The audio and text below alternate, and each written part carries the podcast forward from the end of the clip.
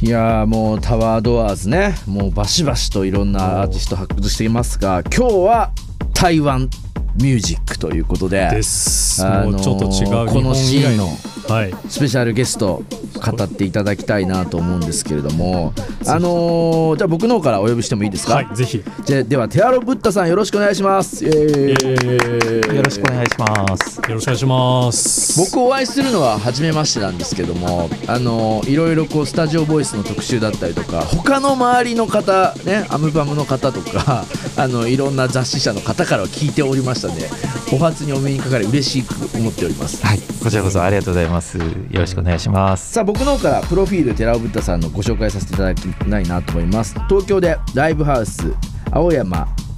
月見る君を思うを経営し2014年台湾台北ですね。台北の月見る君を思うをオープン。以降台湾と日本をはじめアジア各地イベントプロデュースしております。2016にレーベル事業。僕もここでレーベル事業のところでもいろいろとまあ雑誌とかでお見かけしたんですが Big Romantic Records。で2018年にはプロモーター事業として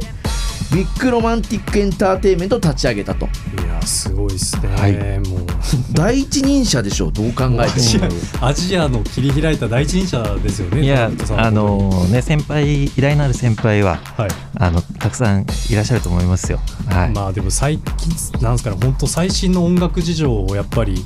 迫っていっているのはやはり寺尾ブッダさんかなっていうもう僕もやっぱり最初アジアドアをあの立ち上げる時に一番最初に声をかけようともう頭を思い浮かべたのはやっぱ寺尾ブッダさんになりますので。やっぱりもうやはり台北に、えー、とやはりライブハウスをオープンしたっていうのはやはり大きいんじゃないですかね。この日本の音楽日本のアーティストとこの台湾との架け橋になってると思うんですけどまだまだ。はい。いやいやいや。なんか僕なんかは 多分、はい。あの強いリスナー目線でも言ってもなぜ台湾だったんだ初めみたいなところを聞きたいなと思ってるんですけどうん。どんなとこから台湾にその着目してあのーまあお店もそうですしまず東京でうんのうんうん。なんかそのきっかけなんかあるんですか？きっかけはあの、まあ、東京の「月見る君を思う」っていうライブハウスが、まあ、始まりなんですけど、はい。そこであの台湾のバンドをあの来日公演を何組かあのやるようになってでそこでこう台湾って結構面白いバンドがいたりとか、はい。あのその時はその原住民のアーティストとか、はい。あのワールドミュージック的な人人も出ててー。でその音楽ジャ,、まあ、ジャンルというかその幅も広いし、はいはい。あのちょっと日本に近いようななんか感覚もするしで,、ああそうなんですね、はい、結構じゃあ。で現地にライブを見に行こうっていう風になって、で台湾のライブハウスとかに行ってみたらまあ案の定結構衝撃を受けたというかあのすごい面白くて、はい、エネルギッシュで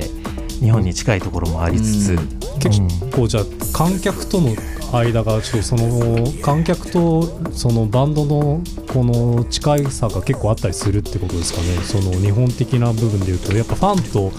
インディーズアーティストのなんかそはい。の距離がかなり近いなっていう感覚が個人的にああったりするんですけど。まあみんなフレンドリーですけどね。あなんかそうの台湾のアーあやっぱティストはそうなんですね、うん。そのファンまあそのファンとアーティスト自自体がこうあ新しいシーンを作り上げてるというか、なんかそういうのがあったってことで。すかまあでも台湾のあのライブハウスのファンも結構人見知りというかはい。あんまり最前列に行かない人も結構いますよ。そうなんですね。はい日本となんか似てるようなところありますけど、あのーはい。今ちょうどやっぱり日本だと、まあ、僕らのこのセンサーもそうですしもともとワールドマーケッツっていう番組を週一でやってたんですけれども、やっぱこうコロナ禍の舞台で、ね、やっぱ台湾ってすごく注目されていて、うん。僕らもやっぱりライブハウスとかクラブを運営している人間として、まあ、僕の周りも多いですしこれまでゲスト出ていただいた方も多いんですけれども、はなんかその音楽にまつわる状況が台湾ってどうだったのかみたいな話ってもしよければ教えてもらいたいなと思うんですが。あのそのコロナ真っ盛りの時ですよね、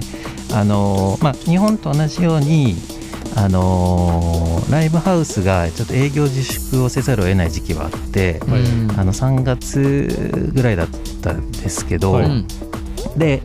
あのまあライブハウスに人数制限が設けられてはいはい。であのまあ 100, 100人以上は入れちゃダメとかなるほどねそういうのがあってまあ実質的に自粛せざるを得ない時期はあったんですけれどもえっとまあそあの対コロナの対応はやっぱりこう社会的にすごくこうあの台湾は優れたところがあって、うんあのまあ、発生新規感染者数っていうのもあのかなりあの抑え込めてたんですね。うんあそうなんですはい、ね。なのなので5月頭にはもうそのライブハウスの人数制限っていうのが撤廃されて、早いっすね。すごい。ただまああの一応ガイドラインはあまああった上で、はい。その営業していきましょうっていうふうにはなってましたね、日本だとねまだまだそこら辺もまあ今日もちょうどいろんな発表があったりとかしているところでまだフル全開というかライブハウスの人数を制限しながらとか、まあ規制もあるとは思うんですけれども、うんですね。もうじゃあせっかくなので多分皆さん曲が聴きたいと思っているんではないかなと僕も思っているのではい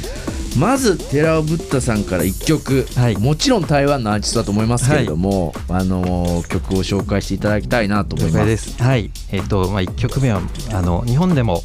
あの知ってる人ももしかしたら多いかもしれないんですけどもさあの去年フジロックにも出演して、えーアジアはもとより世界中であのファンが増えてきてるはい。バンドです、えー新しいアジアのシーンを象徴していると言ってもいいと思います、えー落日飛車